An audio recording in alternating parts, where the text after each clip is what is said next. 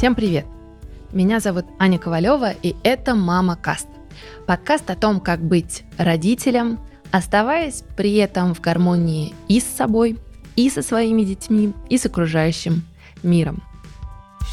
Меня часто спрашивают, как все совмещать. И честно, я могу сказать, что ответа на этот вопрос я не знаю.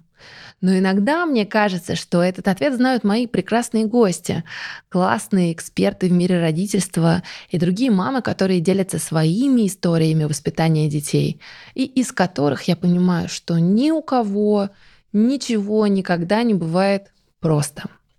Обычно я записываю этот подкаст в студии «Шторм», за микрофонами. Кстати, я руковожу студией «Шторм», и это один из проектов нашей студии. Но этот выпуск особенный, потому что мы не записывали его в студии звукозаписи. Это была открытая живая запись, паблик ток в саду Эрмитаж, и делали мы все это при поддержке проекта «Родительский университет». Мне очень повезло, потому что на открытой записи у меня были потрясающие собеседницы. Детский и семейный психолог Маша Шаталова и актриса театра и кино Анна Михайловская. Всех троих нас объединяет то, что мы мамы. Поэтому этот разговор был про осознанное родительство, а еще про развитие творческого мышления у детей саму живую запись, которую мы сделали, вы услышите дальше. Но перед этим я хочу пару минут посвятить тому, что же такое родительский университет. Миссия этого проекта — создавать для родителей и, может быть, даже для их детей пространство без осуждения и стереотипов.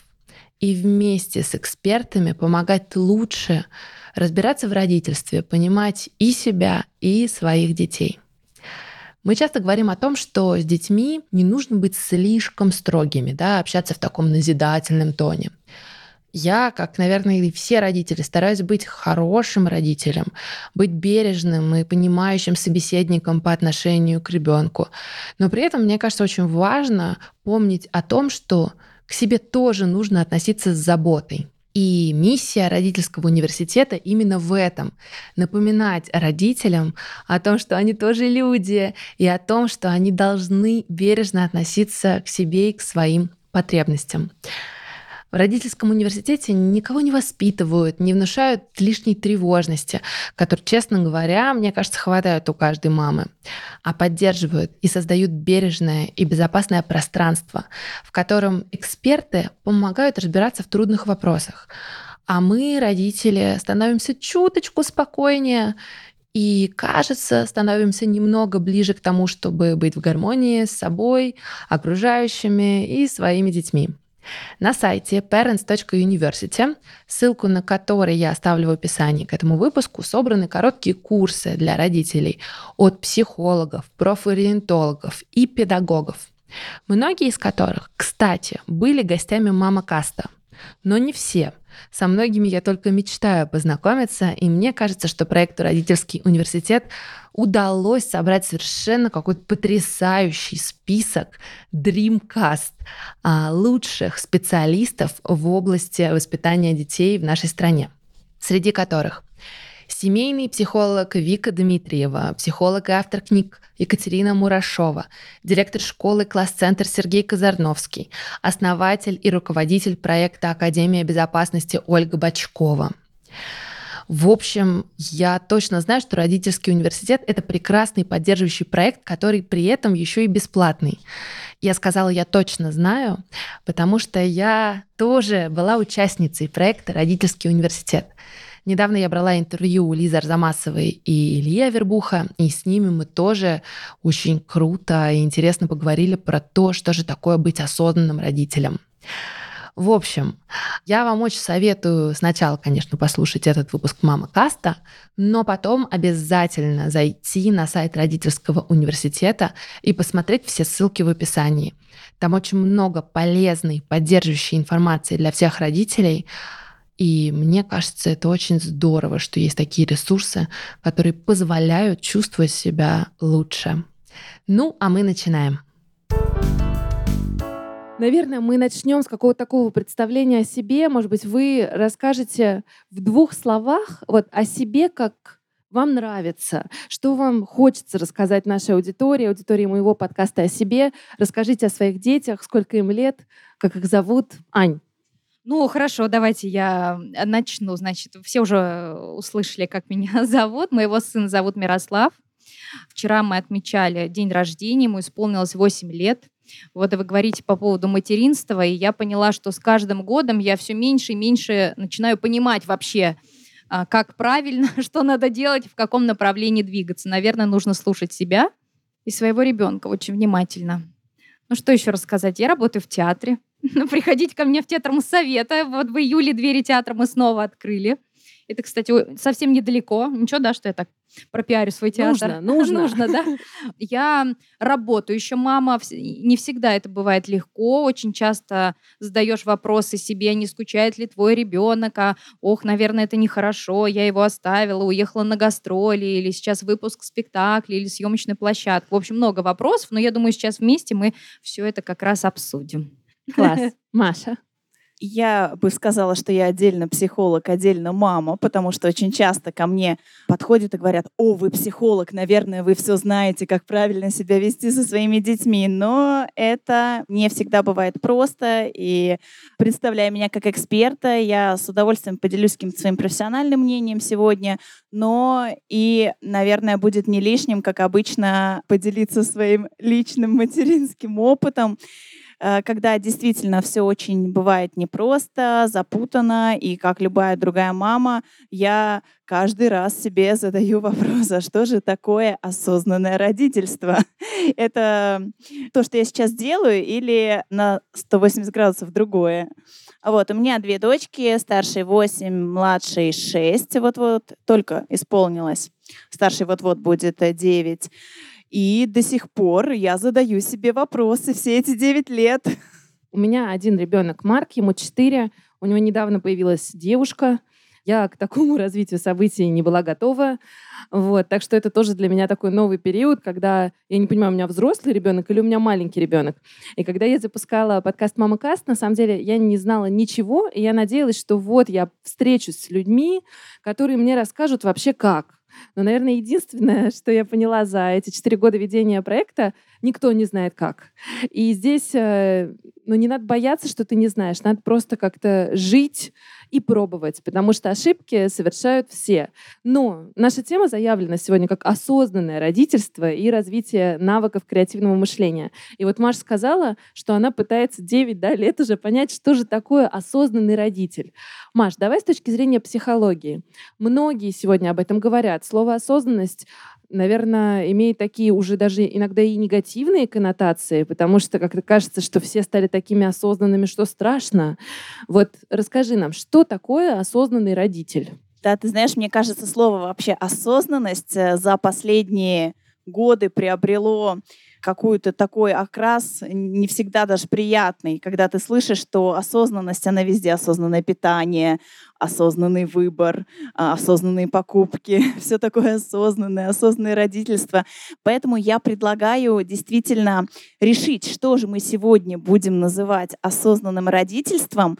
И для себя я, наверное, выбрала такой ответ, что это некая вовлеченность родителей в воспитание, во взращивание своих детей. То есть есть вариант, когда мы плывем по течению, хотя я таких родителей знаю довольно мало. И когда на каждом жизненном этапе, при каждом важном вопросе мы все-таки себя спрашиваем, правильно вот так или по-другому, мы что-то читаем, у кого-то что-то спрашиваем. То есть я предлагаю поговорить сегодня про осознанность родительскую, а как про вовлеченность в самые разные вопросы, которые касаются детей. Как вам такая идея? Ну, мне нравится, и мне кажется, что, ну, по крайней мере, я себя так успокаиваю, что качество времени, проведенное с ребенком, гораздо важнее количества. Ань. Ой, я согласна, согласна. Вот мама, которая постоянно пропадает в театре на репетициях. Ну, я не постоянно пропадаю, ну ладно. Ну ладно, не пост... мама, которая не постоянно пропадает в театре на репетициях. Но, по крайней мере, человек, график которого во многом зависит не от него самого, правильно? То есть есть спектакли, есть репертуар, вы много работаете. Вот что для вас такое быть осознанной мамой? Я вот сейчас слушала и задавала себе вопрос, а что же на самом деле, и что это значит осознанные родители. Ведь большинство из нас, наверное, когда становятся мамами и папами, да, мы берем на себя ответственность воспитать этого маленького человечка, чтобы он был хорошим человеком, чтобы все у него было хорошо. Самое главное, чтобы он был здоровым. Что такое осознанный родитель? Я, наверное, до сих пор, может быть, не могу найти ответ на этот вопрос, потому что если спросить каждого, они, наверное, ответят, что они осознанные родители, ведь они выбирают лучшую школу, лучших педагогов, лучшее образование, не знаю, лучшую одежду, лучшие продукты. Это можно отнести к тому, что это осознанный родитель? Или осознанный родитель это больше про психологию, про общение с ребенком, про его мировоззрение? То есть я вот немножко не понимаю, как это разделить. Или это совокупность? Ну, вы понимаете, да, о чем я? Но мне кажется, это как раз вопрос для дискуссии.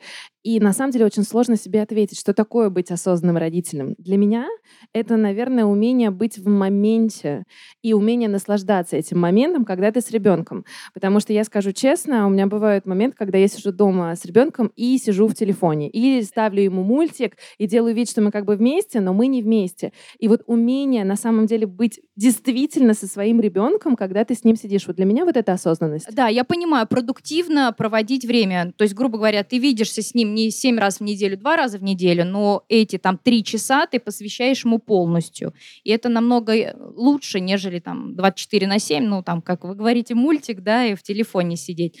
Но мне кажется, вот сейчас я вот так э, формулировала в голове, до сих пор не сформулировала, что, а, наверное, осознанность — это как бы быть с ребенком на одной волне для меня. Мне очень важно быть э, сыном другом и быть с ним близким другом. Не ругать его и не делать так, чтобы он не зажался. Ведь все мы взрослеем и что-то пытаемся скрыть и утаить от родителей. Мне бы хотелось, чтобы этого не было. Наверное, это какой-то осознанный подход, чтобы быть близким другом, чтобы быть, как вы говорите, в моменте с ним. И иногда я понимаю, что он меня учит. Вот, наверное, вот это какой-то для меня осознанный родитель, когда я его воспринимаю как личность, как человека, который мне ничего не должен, это самостоятельная единица, и я должна уважать его выбор, его мнение, его эмоции, дать их пережить. Ну, вот так, наверное, я это сформулирую. Я с вами, девочки, согласна, потому что тема, с которой ты, Ань, начала, обе Ани, у меня сегодня собеседница, а потом желание загадаю. Посередине, да, загадай да, желание. Да, да. Закончим, обязательно загадаю когда вот ты сказала выбирать самое лучшее, самую лучшую школу, лучших учителей и прочее, мне кажется, что зачастую это грозит неврозом, потому что когда мы пытаемся сосредоточиться на выборе самого лучшего, это тоже все очень субъективно, и мы уходим далеко от отношений с ребенком на самом деле. И как и раз от пон... той самой осознанности, да. о которой ты сказала дальше. Я имею в виду, что нужно как бы слышать своего ребенка. Мы иногда выбираем лучшее, по своим ощущениям. Для меня это лучшая школа, да, грубо говоря, для меня это лучший костюм, а для него это не так. Мне кажется, нужно э, грамотно слышать, что хочет твой ребенок. Да, мне кажется, что сегодня э, словом осознанности, словосочетанием осознанное родительство очень много манипулирует, вызывая у родителей чувство вины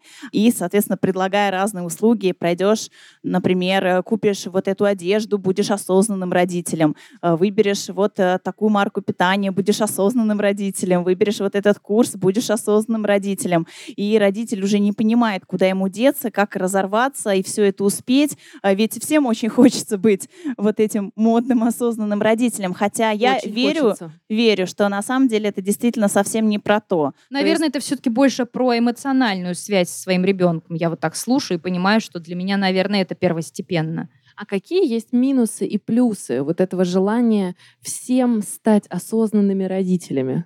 А, ну смотри, если мы говорим про э, восприятие слова осознанность как про некий маркетинговый ход, то э, это, как я уже сказала, грозит неврозом, потому что если мы будем гнаться за всем осознанным, то мы просто потеряемся и э, забудем, что у нас там с отношениями с ребенком, что на самом деле у ребенка за интересы, чего на самом деле хотим мы. А в то же время, если мы подойдем к этому вопросу ну, разумно, спокойно и для себя решим, решим, что осознанность, как сказала Аня, это, например, какая-то эмоциональная связь с ребенком, или, может быть, это набор разумных правил, или это выбор какой-то траектории воспитательной, образовательной, это участие в каких-то вопросах, которые важны для ребенка. И для каждого это будет свое. Я думаю, что тогда это будет совершенно реально. И по большому счету будет сложно вообще найти кого-то, во всяком случае в аудитории мама каста, кого можно было бы назвать неосознанным родителем, потому что я думаю, что все, кто слушают что-то, посвященное воспитанию детей, там, психологии детей, а, конечно же, уже осознанные родители, потому что они интересуются теми или иными вопросами. Но знаешь, есть какая проблема? Вот есть огромное количество родителей, которые ко мне приходят и говорят, я очень стараюсь, я все делаю правильно, я слушаю правильные подкасты, я читаю правильные книги, я смотрю лекции правильных психологов, а ребенок все равно делает что-то иначе.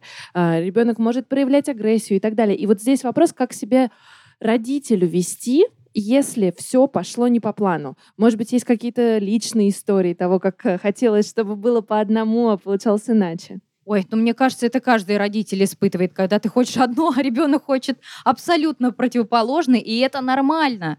Ну, вспоминая себя в детстве, да, мне кажется, мы все там любим поваляться в грязи, я не знаю, взять руками макароны, размазать по столу. И где-то, наверное, я запрещала. Но потом я поняла, что я не хочу ограничивать ребенка в каких-то его там действиях. Если ему хочется бегать по лужам, пусть бегает, я постираю эти вещи или куплю новые. Если ему хочется, он же пробует. Это его эмоции, правильно? Это его становление, взросление. Каких-то таких личных, наверное, моментов, я не знаю, их, наверное, много. Но сказать, что я читала какие-то книги по психологии до появления ребенка, такого не было. Мне казалось, что вот он родится, и я буду понимать понимать где-то на подсознательном уровне, что я должна делать. И мне кажется, по сей день, наверное, я пытаюсь как-то вот в этом и жить, чувствовать. А это понимание появилось с рождением ребенка? Интуитивное. Но интуитивно, да. Мне показалось, что я вот ко мне должно прийти материнство, я должна понять, как, что, почему. Безусловно, не всегда все бывает гладко. Естественно, ты думаешь, так, надо почитать, в каком возрасте там кризис такого-то возраста, потом кризис еще какого-то, переходный возраст. Понятно, что все с этим сталкиваются. Но в любом случае, мне кажется, не бывает каких-то правил, как надо. Каждая мама и каждый ребенок существует по своим правилам. И это, мне кажется, проще и правильнее, нежели да, привязывать э, всех, ну, я не знаю, здороваться, понятно, все должны. Но у каждого в семье есть какие-то свои традиции, есть свои какие-то правила. Мне кажется, наверное, нужно чувствовать я это так себе представляю, так у меня не всегда это работает, но я как-то доверяю вот своему внутреннему ощущению, что надо делать. Это главная тема, с которой ко мне приходят э, родители, детское непослушание, иногда очень активное, которое просто выбивает из колеи самого терпеливого родителя. И действительно часто это происходит э, в возрастные кризисы. Но очень э, бывает непросто донести до родителей довольно простую идею о том, что не все зависит только от вас, и как бы вы ни старались, как бы классно, на ваш взгляд, вы не делали, это отдельный человек, и есть большое количество обстоятельств, каких-то ситуативных, сейчас, не знаю, не выспался, проголодался раньше времени, э, погода какая-то не такая, заканчивая как раз вот возрастными кризисами. И если принять, что ты не властен даже вот над этим близким твоим маленьким человеком, которого ты родил, привел в этот мир, э, за которого ты полностью отвечаешь, то становится гораздо легче, когда ты понимаешь, что не все зависит только от тебя. Да? Есть такое понятие, как достаточно хорошая мама. Можно перенести это понятие на достаточно хорошего папу, бабушку и других близких взрослых. Это про то, что здорово стараться делать то, что ты можешь здесь и сейчас, из тех обстоятельств, которые у тебя есть, но нету цели достичь какого-то идеала просто потому, что это невозможно. И в погоне за этим идеалом мы можем просто сойти с ума. И никому от этого не будет хорошо, ни ребенку, ни родителям. Поэтому есть такая классная поговорка, что если вы хотите вырастить мудрецов, то вам придется потерпеть шалунов. Ну, чуть-чуть по-другому там, но смысл такой. Здоровые дети всегда время от времени ведут себя плохо. И это совершенно естественно. Они познают этот мир, они растут. На мой взгляд, большая ошибка, с которой я тоже часто сталкиваюсь, что дети — это маленькие взрослые. Вот просто они маленькие, потом они подрастут и будут выглядеть так же. Но, на мой взгляд, это большая ошибка, потому что дети — это незрелые еще пока люди.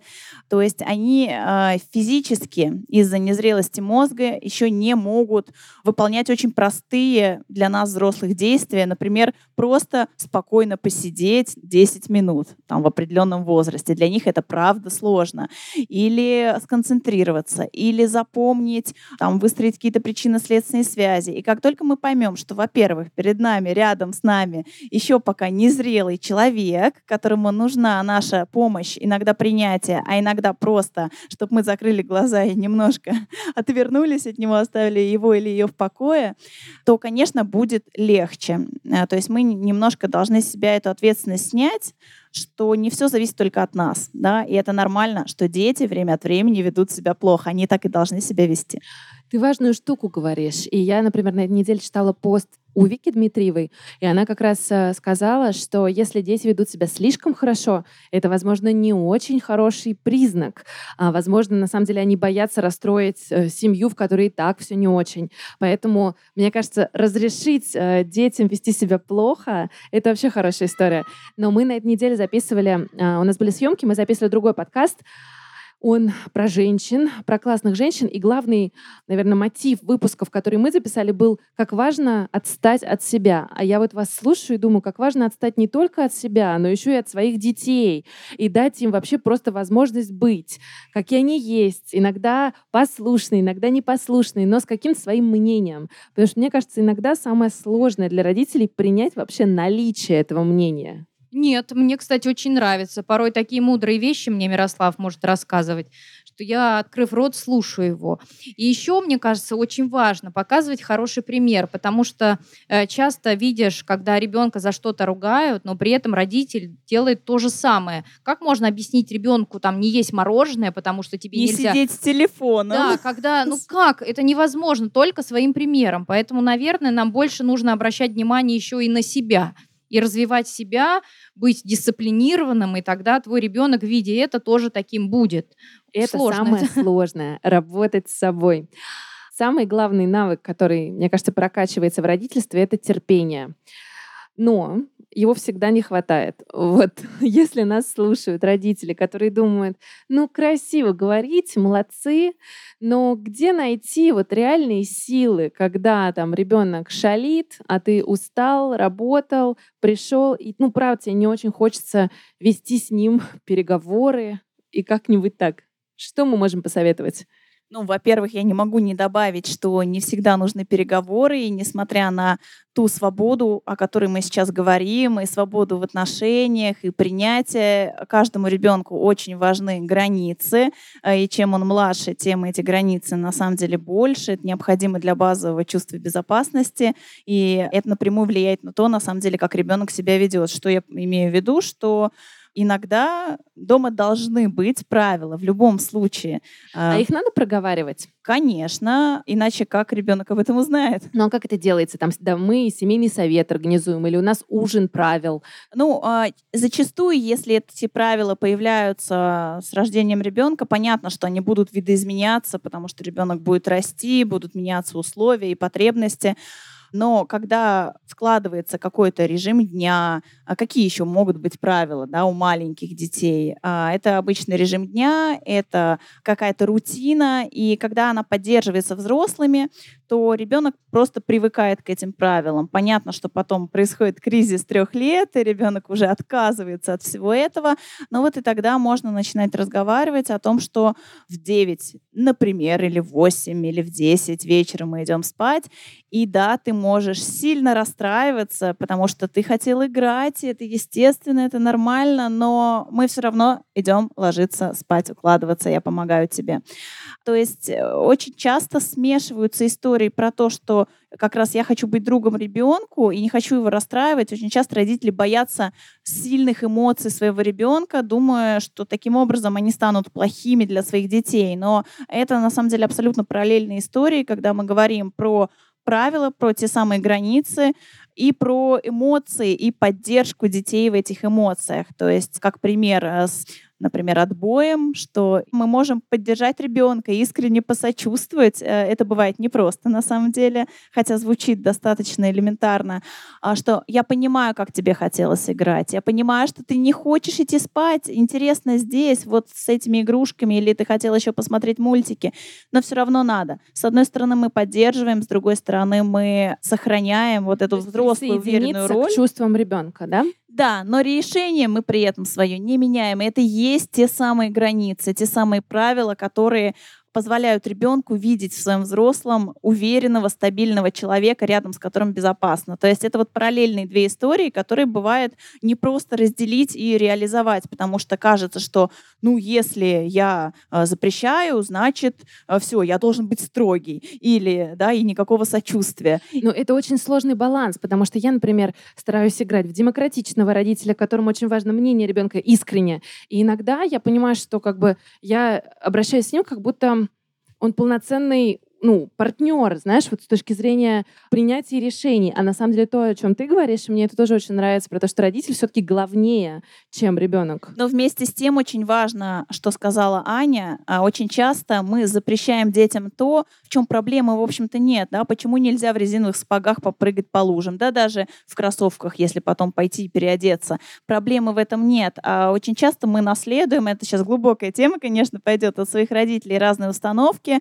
ограничения, решение, мы говорим нет, хотя можно было бы сразу сказать да, и ситуации с сильными эмоциями вообще не возникло бы. Но если мы уже решили, что да, мы не говорим, и мы говорим нет, то очень важно остаться стабильным и донести до конца вот это свое решение. А вместе с тем посочувствовать ребенку, попытавшись принять его чувства. Но мы сейчас уйдем в большую очень тему, важную, но очень глубокую. А, мы говорили, что быть осознанным родителем — это в том числе быть вовлеченным родителем.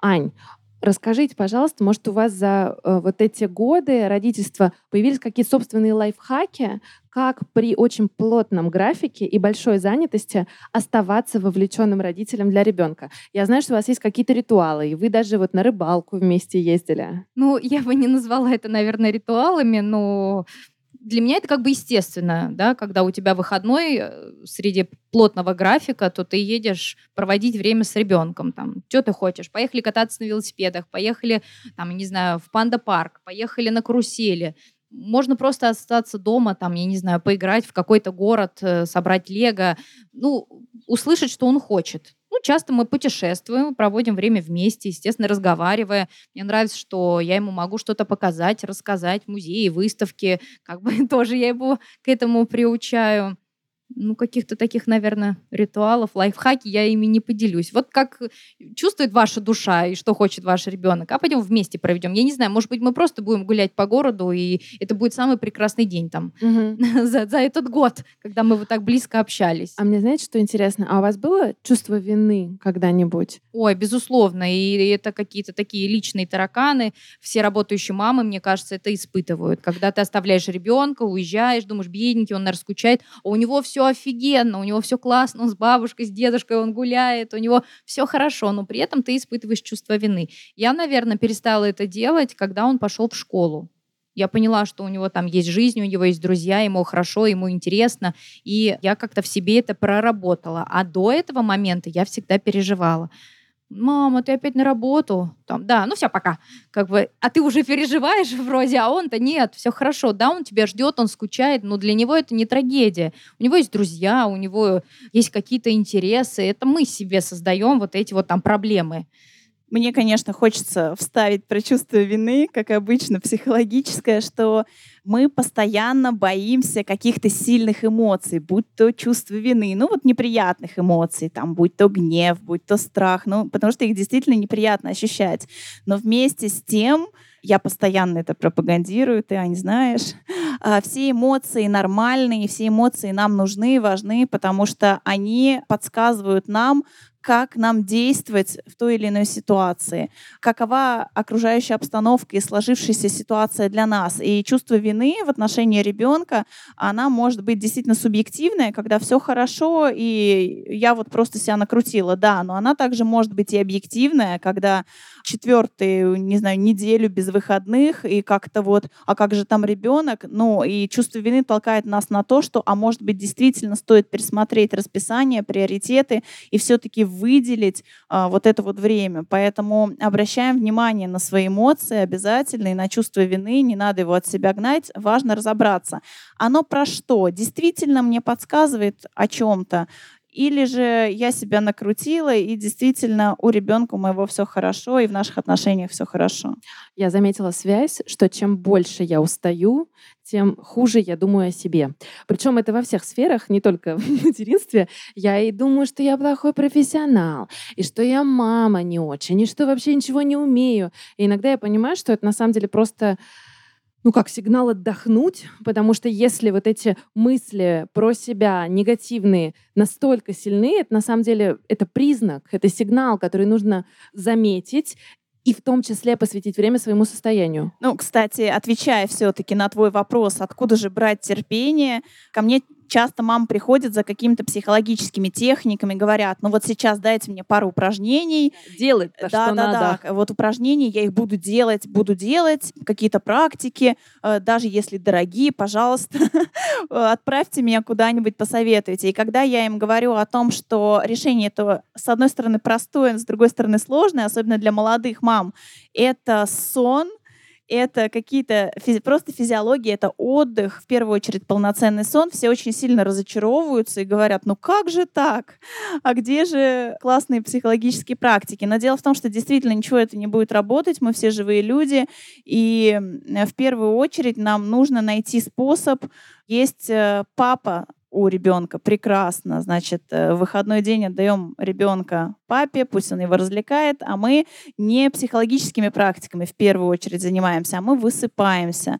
Да, есть бабушки, Или гуляем, есть возможность няню проводим пригласить. время с подружками. Это да, но это потребность уже следующего уровня. И если мама не выспалась, то вот встреча с подружками и психологические практики, все это в купе ей не поможет. Поэтому я продолжаю настаивать из раза в раз, что нужно искать возможности высыпаться. И потом все остальное. Да, я когда не выспалась, я чувствую, что жизнь не очень. А когда я высыпаюсь, я прям, ну, как-то мир э, в других красках начинаю видеть. Именно так. И, и людей вокруг, и ребенка собственного. И сил будет хватать и на ребенка, и на себя, и будет терпение, и будет выдержка, чтобы все вот эти вот эмоции прожить и не сорваться, и не стать таким же ребенком рядом, который будет э, рядом с малышом сидеть, кричать, плакать. Поэтому, пожалуйста, и мама, ищите возможность выспаться любыми способами. Вторая тема, которая заявлена сегодня, это развитие творческих способностей у ребенка. Когда я училась в школе, у нас э, было разделение на несколько классов. Значит, был физический класс и был гуманитарный класс. И вот в гуманитарном учились все девочки, у нас было четыре парня, и в физическом учились все мальчики. И как будто бы считалось, что вот с детства понятно, кто ты. Креативный человек, творческий или не креативный. Как вы думаете, или как говорят современные исследования, может быть, э, есть какой-то да, собственный опыт а, поделиться? Вообще творческие способности, они действительно врожденные или это то, над чем можно и нужно работать? Ну, я тогда начну. Э, конечно, есть предрасположенности, когда мы видим э, маленькие дети э, там тянутся к одним или к другим занятиям, но действительно есть исследования, которые говорят о том, что ключевую роль все-таки играют навыки, то есть опыт, который мы нарабатываем, занимаясь тем или иным. И вот это разделение у нас в школе тоже так было. Ты поешь, ты не поешь, ты умеешь танцевать, ты не умеешь, и все. И ты там стоишь такой и думаешь, так, я вот в этой группе, значит, я действительно не умею умею, хотя а, впоследствии оказывалось, что это вообще не так. А вот если такое маленькое заключение, да, вот к предыдущей мысли, что предрасположенность, конечно, есть, но мы все можем развивать, если мы будем уделять этому внимание. Аня, расскажите нам вот о своем примере. Вы когда поняли про себя, что вы хотите быть актрисой? Ой, это случайность. Мне кажется, никаких предрасположенностей у меня к этому не было. Ну, я верю как бы в судьбу, а, а что это такое? Расскажите а нам это вот так случайно. Нет, ну мы же про детей говорим. Я просто к тому, что, наверное, очень м, правильно, как многие советуют в маленьком возрасте отдать ребенка на разные секции. На рисование, на плавание, в теннис, там, футбол и посмотреть, что у него получается лучше. И, наверное, с возрастом надо как-то определяться с чем-то одним или с каким, ну, если это профессиональный спорт, да, если это рисование, значит, это рисование, потому что, наверное, после 10 лет странно водить ребенка на все секции. Вроде ты везде ходишь, и, и везде вроде как бы, ну, там, ну, нормально. Mm-hmm. Ну, как мне кажется, да. В любом случае у ребенка есть э, какой-то талант, вот к чему-то. Кто-то умеет э, сразу хорошо петь, да, кто-то этому учится. В любом случае, мне кажется, в каждом человеке что-то заложено. Ну, наверное, во мне это было заложено, просто открылось это чуть позже. Мне кажется, важным очень является интерес. А, именно по интересу можно первоначально понять, в какую же сторону идти, потому что для того, чтобы добиться успеха в чем-то, нам это нужно, чтобы развить навык, нужно делать это много-много-много. Что мы можем делать много и долго? То, что нам интересно. Ну вот это тоже же задача родителя заинтересовать. Я вам э, расскажу историю. Вчера меня позвали в музей на экскурсию, и мне не было с кем оставить ребенка, поэтому я думаю, ну, пойдет со мной. Я его забрала из сада, и он такой, я ни в какой музей не пойду. Я хочу сидеть дома и смотреть мультик. И в итоге, ну, короче, у нас были какие-то переговоры. Он мне сказал, что он не любит музеи, хотя он там не был. Ну, я не знаю, каким чудом, но я договорилась, чтобы мы пошли в музей, и ему очень понравилось. Он смотрел на картину, он говорил, я нашел три отличия. Он бегал в Третьяковской галерее. В какой-то момент я ему дала телефон, и он думал, что он фотограф. У него потом было задание фотографировать экскурсоводов. Им это нравилось, потому что кто-то редко их фотографирует. И, в общем, когда ну, маленький очаровательный мальчик бегает. И мы вышли с ним из музея, мы еще эклеры поели в этом музее. И он сказал, мам, музей просто супер. Я еще хочу, я еще готов. За один вечер у маленького ребенка четырехлетнего как будто бы поменялось восприятие, да, что такое ходить в музей. То же самое, наверное, и с театром может быть. Ой, я, наверное, уже там в три с половиной года мы пошли в театр. Он сначала говорил, я не пойду, зачем я пойду? Естественно, я буду сидеть дома, у меня тут игрушки. Я говорю, ну, если не понравится, мы уйдем. И, естественно, потом такая реакция, что, мама, это так здорово, я пойду еще.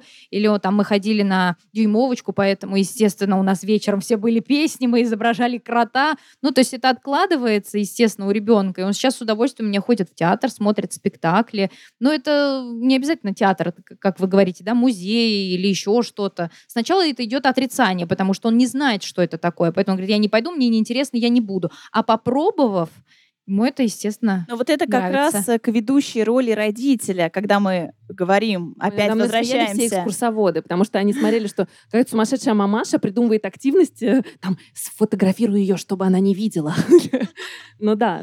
Да, то есть смотри, ты проявила сама креативный подход и игру, и поэтому он включился. То есть, но я чего хотела сказать, что это та самая ведущая роль родителя. Если мы рассматриваем ребенка как равного нам, да, мы что делаем? Не хочешь? Ну, ну не хочешь, да, значит. Но мы же понимаем... Я тоже делала. Он много отказывался, да.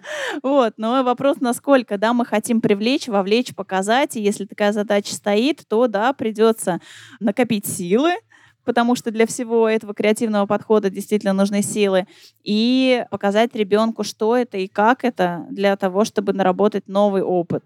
Ну вот смотрите, мы говорим, важна роль родителя, а нас послушают наши прекрасные слушатели. Вот, может быть, кто-то здесь сидит и думает, слушайте, а зачем я вожу ребенка на кружки?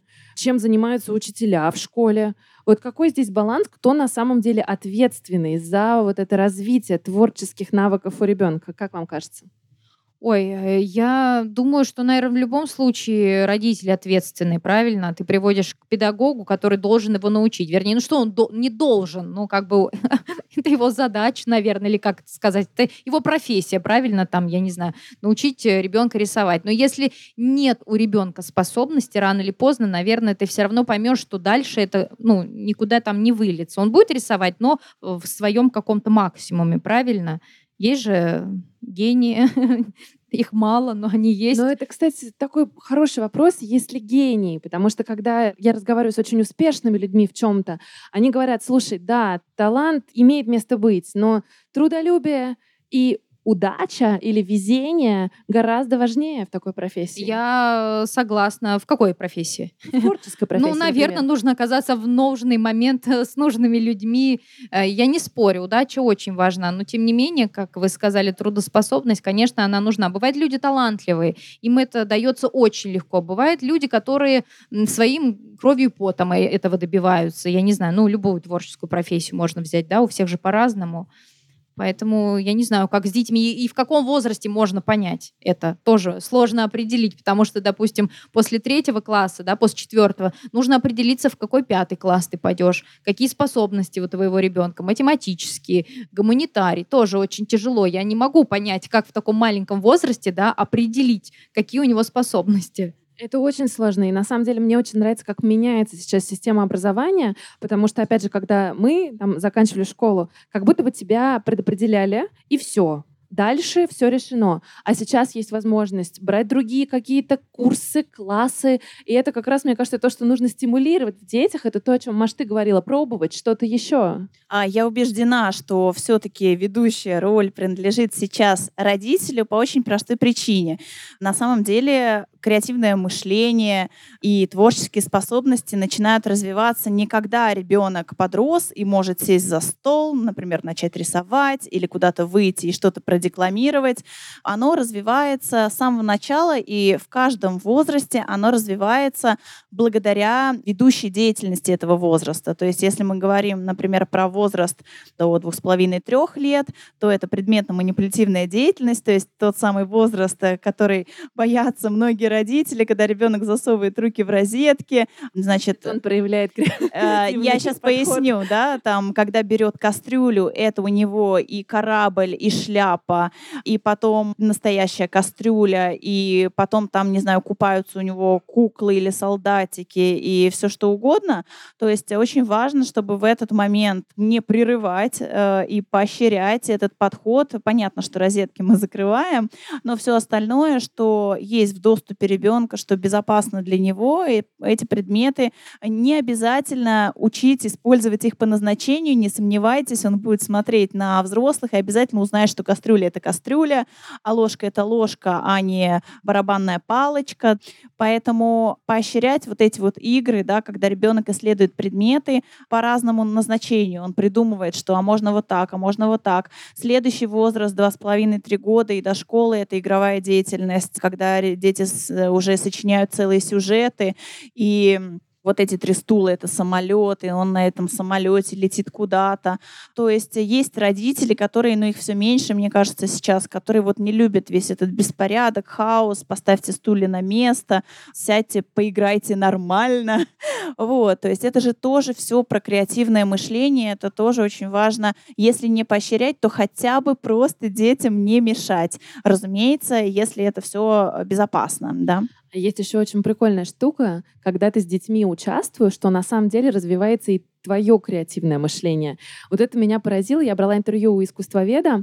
Ну, она взяла декретный отпуск, и она говорит, слушай, мне так нравится играть с ребенком, потому что у меня отключается мозг, и мне начинают приходить рабочие креативные идеи, потому что я не в задаче, я не занимаюсь вот своей работой непосредственно, но говорят же, да, дайте детям поскучать, потому что только когда мы скучаем, только когда наш мозг не занят решением каких-то проблем, он может что-то генерить креативно. Абсолютно верно, и это сейчас очень большая проблема, потому что многие как раз родители, которые гонятся вот за этой осознанностью, которые хотят выбрать лучшее, дать лучшее, дать максимально своему ребенку, заполнить его расписание, они не могут из-за своей тревожности позволить ребенку ничего не делать, позволить ему поскучать.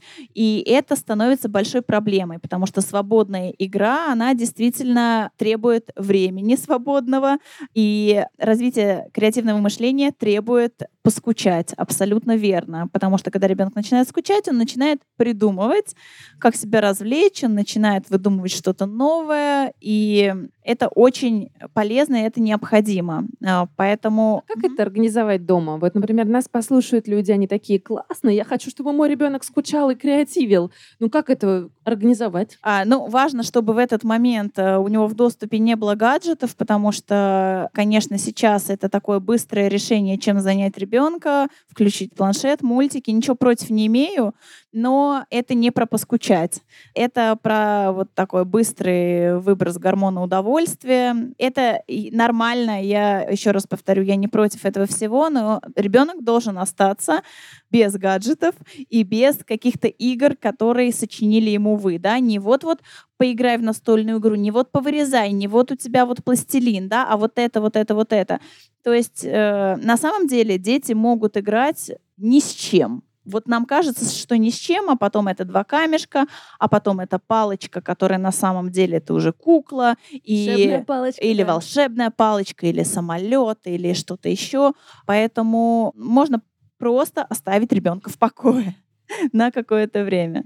Ну, не все дети, кстати, умеют играть самостоятельно. Вот как и бы оставить... это проблема. Это да, вот, э... в том-то и дело. Но иногда в силу возраста они еще просто не научились, и тогда мы начинаем им предлагать буквально там по 5-7 по минут оставлять их в покое. Но важно поставить перед собой это как задачу. То есть э, родители — это не аниматоры. все-таки. Мне кажется, это прекрасные наставления для всех, кто хочет стать родителями. Ну, потому что, правда, когда ты готовишься к материнству, ты думаешь, что, ну, все, значит, мне надо быть самым лучшим родителем, значит, мне надо быть всегда вовлеченным. А то, что вот, Маш, ты говоришь про то, что, ну, родитель не должен все время развлекать ребенка. И на самом деле это хорошо для ребенка, если он в какой-то момент становится предоставлен себе. Сто процентов. Просто убираем всякие опасные предметы. Вот у меня последний случай был, закончилось все хорошо, но в доступе были ножницы. И старшая постригла младшей челку. Вот, и когда я вышла из комнаты после консультации, э, я, конечно, обалдела. Но они очень радостные ко мне подбежали, сказали, мама, посмотри, как красиво. Одна хотела постричься, другая, собственно, реализовала эту а идею. Вот вопрос, а как реагировать, если ты родитель, да? Ну, там, кто-то подстриг челку, кто-то, ну, короче, короче, дети разные вещи друг с другом делают, особенно если там они в одной семье или просто они играют. Ань, ну забегая вперед, потом мы сходили в парикмахерскую, мне не понравилось, и второй раз я уже просила Ксюшу перестричь э, снова челку, и теперь она Ники стрижет челку, потому что у нее получается это очень хорошо. Ты воспитываешь креативные навыки. Просто мне, правда, больше понравилось. Но возвращаясь к твоему вопросу, что ты спросила? Как родителю реагировать, если, ну, произошел какой-то креатив? На самом деле они, в принципе, может, стилистами станут, you never know, да?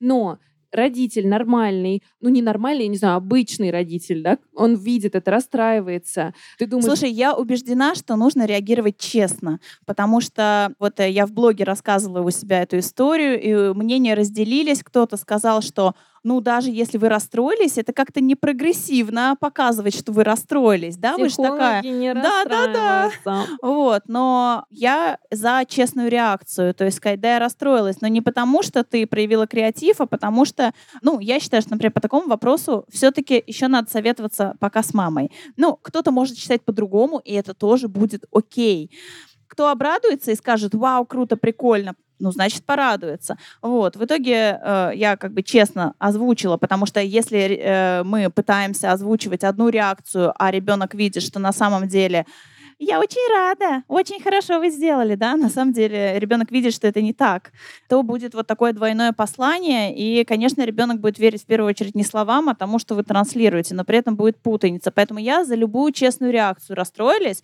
Ну, скажите, я расстроилась, или там, мне не понравилось, мне неприятно, вот, или там что-то еще. Потом, когда реакция пройдет, можно уже разобрать, насколько это объективно или субъективно, что, может быть, вам не понравилось, а папе понравится, и бабушке, например, понравится нравится, или наоборот. То есть э, все люди разные, мнения разные, потом эту ситуацию можно разбирать. То есть важно быть честным. Со Я считаю, ребенком. что да. Аня, а вот вы сказали, что вы стараетесь быть другом ребенку. Вот как вы выстраиваете эту коммуникацию? Ой, ну это, наверное, все в играх, в общении. Иногда я также могу подурачиться, и мне это очень нравится. Или пойти на какой-нибудь аттракцион или на горку, говоря, что ну я же с ребенком иду. Он говорит, как это, мам, ты сама хочешь, меня тащишь, как бы под прикрытием. Я говорю, да-да-да, пойдем. Мне кажется, иногда можно тоже побыть ребенком. Если это не угрожает его здоровью, то ради бога, я за любой кипиш. Ему нравится готовить, я знаю, что мне придется мыть потом кухню, но мы вместе будем что-нибудь там лепить, месить, готовить, а салат какой-нибудь я должна буду съесть из огурцов, там, хорошо, я как бы съем. Но как-то сложно это объяснить, как быть другом. Ну, я могу сказать, знаешь, вот если ты захочешь там попробовать покурить, я говорю, когда ты вырастешь, давай сделаем это вместе, хорошо? Я говорю, ладно, может, я еще... Мама мечты. Ну, как бы, зачем запрещать и давить, потому что ребенок мне потом об этом не скажет. Я знаю очень много таких примеров, когда дети зажимаются, боятся говорить своим родителям, потому что родители будут ругаться, будут запрещать. Поэтому мне хочется быть с ним очень откровенным, сказать, что это, это там не есть хорошо, и тебе, возможно, это не понравится, но в любом случае я же пробовала, и ты захочешь попробовать, я тебе не запрещаю, просто давай сделаем это вместе, чтобы это не угрожало там твоему здоровью и т.д. и т.п. Ну, как-то вот так, наверное, я это выстраиваю ну, стараюсь, по крайней мере. Если мы вместе играем, вот он чувствует фальш. Я не могу просто сидеть и что-то делать. Я должна увлечена быть этой игрой. По-настоящему. По-настоящему. Мам, ты не играешь. Я говорю, ну как, я и играю. Нет, ты должна играть. Я могу играть в свою игру, но сидеть рядом. Но я должна быть увлечена. И когда он видит, что я увлечена, он может сказать, мам, я уже это, ты идешь? Я говорю, да-да, сейчас, подожди, мне надо там доделать что-то. И я приду. Мне кажется, вот это вот какие-то такие моменты. Когда с ним быть на одной волне, понятно, что быть авторитетом, наверное, как родитель, да, как мама, как главный человек. Ну как, но тем не менее знаете, вот не сверху вниз разговаривать, а многие э, советуют как бы опуститься на уровень глаз и говорить с ним как бы на равных. Я не знаю, так это или нет, я вот слышала это. Маш, так это или нет? Мне кажется, это отличное сочетание. С одной стороны, оставаться ведущим, э, оставаться родителем, стабильным, уверенным. А с другой стороны, позволять себе проявлять своего тоже вот этого внутреннего ребенка, когда мы можем вместе дурачиться, что-то делать, обсуждать, классно проводить время, быть вот в эмоциональном контакте. Мне кажется, что одно другому не мешает, и здорово, когда удается это сочетать. Да, и мне кажется, позволять себе быть не идеальным, потому что это тоже бич, э, может быть, отчасти нашего времени, потому что так хочется, кстати, вне зависимости от того, родитель ты или нет, быть идеальными. И вот когда ты позволяешь себе быть не идеальным и человеком, и родителем, на самом деле всем становится проще. Вот мы в рамках проекта «Родительский университет» записывали интервью с Лизой Арзамасовой и Ильей Вербухом как раз про их опыт родительства. Вы его, кстати, тоже сможете посмотреть потом на сайте родительского университета. Но к чему мы пришли после вот этого часа? Мы говорили, говорили, говорили, и мы поняли, что самое главное — это не пытаться стремиться к идеалу некоторого родителя, потому что идеальных родителей нет, как и идеальных людей. Да, но это абсолютно нормально, и нужно это понимать. Как только ты э, хочешь быть идеальным, мне кажется, все прям рушится, все ломается, потому что ты себя загоняешь в какие-то рамки, при этом ты пытаешься загнать ребенка в какие-то рамки, и это, мне кажется, невозможно. Нужно быть, вот, как говорят, откровенной и честной. Если ты как бы в шоке от того, что твой ребенок, я не знаю, там, раскрасил комнату вдруг в другой цвет и все это облепил каким-то там пластилином, ну, наверное, ты не можешь же скрыть эмоции, ты так и говоришь, это обалдеть, что это такое, не знаю, как мы с этим будем разбираться, но будем мыть эту комнату вместе. Ну, я не знаю, ну как-то это вот э, должно быть от души, мне кажется, от сердца. Кстати, у меня вот возник вопрос, а если действительно родитель, как называется, сэмоционировал, не уверена, что есть такое слово, ну, в любом случае, как-то отреагировал довольно экспрессивно. Надо ли извиняться перед ребенком за какую-то мою сильную реакцию? Я вот, извини, был, ну, не подумала. Вообще-то мы действительно отмоем вместе, поработаем над креативом. Как быть? А, мне кажется, да, потому что этим извинением мы показываем, что это не есть норма общения. Когда мы не извиняемся, мы транслируем ребенку, что да, можно так общаться, можно так, э, ну, это обычная норма. То есть мы, дети же ориентируются на родителей. И потом мы говорим, а почему ты не попросил прощения? Ну, ты же как бы этого не делаешь, поэтому собственным примером это возвращаясь к тому, с чего мы начали это говорить. Очень важно, на самом деле, действительно быть примером. И, кстати, когда ты что-то не так сделал тоже, потому что классно быть приятным примером. Ой, я люблю говорить, это я накосячил, это мой косяк, там, о, это У меня уже говорит, дети да, да, даже начинают мне говорить, мам, да ты что? Да нет, Ничего страшного, да? То есть мы меняемся ролями, но это очень классно. Это да. здорово, это же тоже в них воспитывает вот это чувство поддержки, потому что, ну ведь э, они тоже могут поддержать родителей в трудный момент. На самом деле, да, очень часто легко услышать э, свои собственные слова в том, что говорит ребенок, и оценить, насколько тебе это нравится или не нравится. Если тебе это не нравится, обрати внимание, действительно ли ты транслируешь что-то иное, или на самом деле вот это самое, что говорит ребенок. То есть начать обращать внимание на себя. Опять, опять, Ань, мы возвращаемся к этому.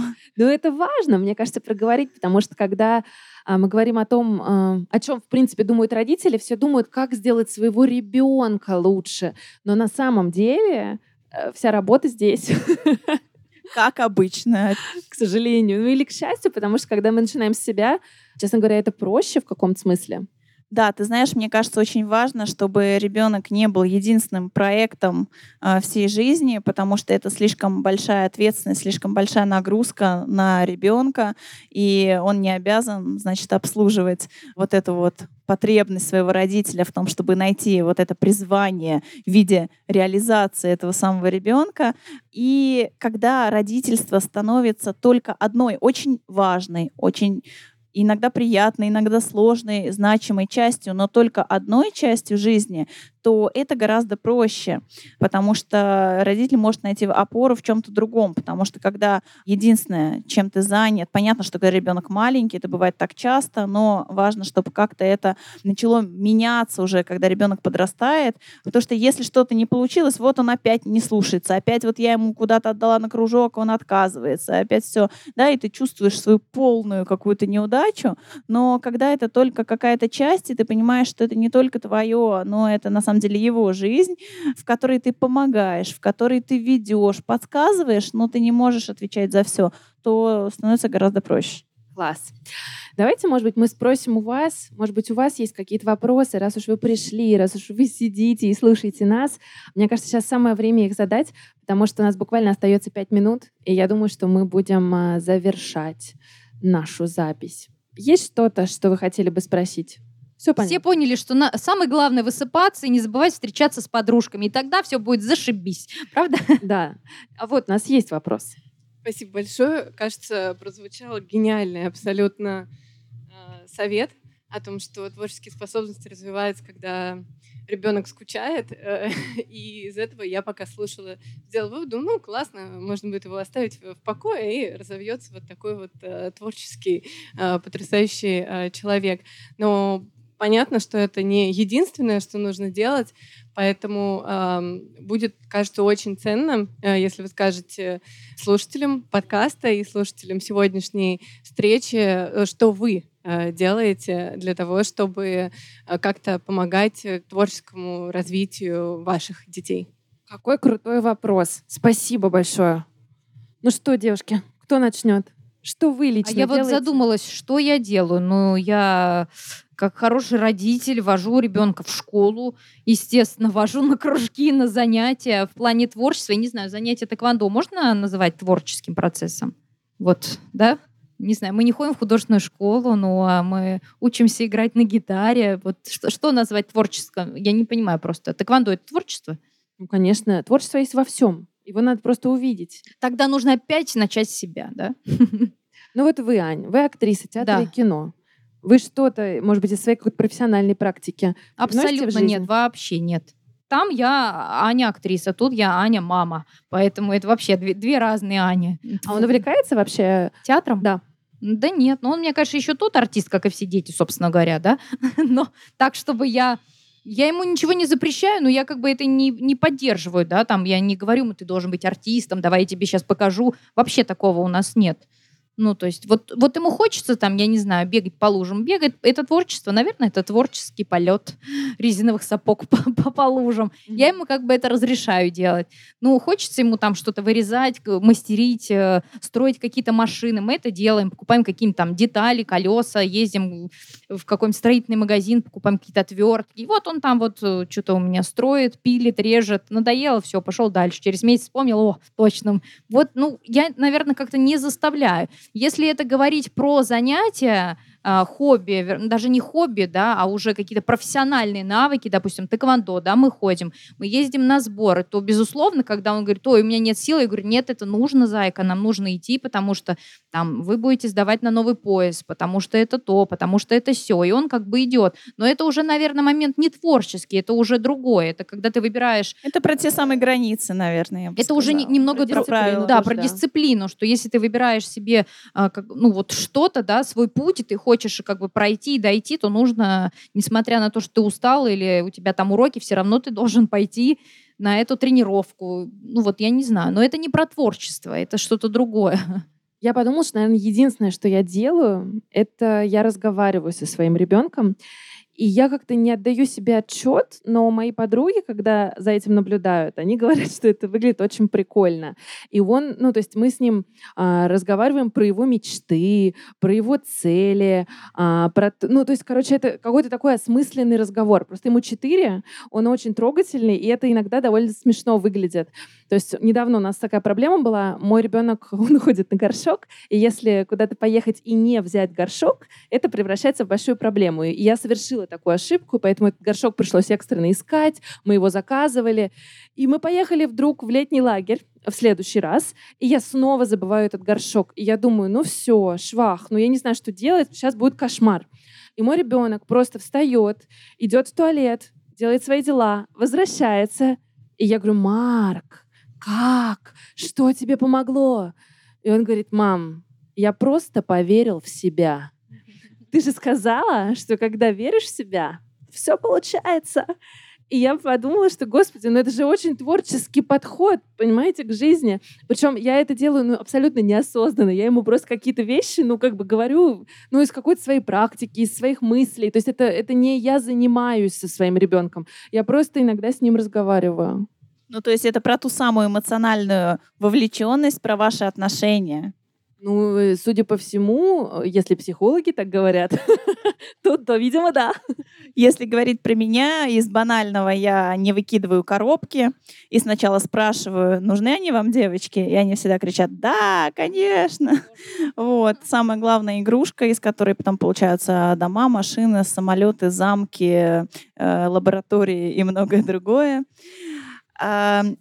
Ну и я стараюсь себя тормозить э, в автоматических реакциях, когда кто-то придумывает какой-то новый способ э, делать какое-то привычное дело, например, рисовать ногой или что-то. Я пытаюсь себя затормозить, не говорить, что возьми рукой, да, или там не ешь трубочкой, да, у меня там младшая придумала накалывать еду, значит, трубочкой, вот, и картошка, возьми вилку, да, вот я стараюсь себя немножко тормозить, потому что я прекрасно знаю, что они умеют есть вилкой и рисовать, э, держа карандаш в руке, э, для того, чтобы не говорить, что есть, э, понятно, есть привычное, есть социально одобряемое, есть то, как надо будет делать, а там и в школе, в обществе и прочее, но это не единственный возможный вариант, и для меня важно, чтобы они это знали. И вот я еще про социальную одобряемость вспомнила.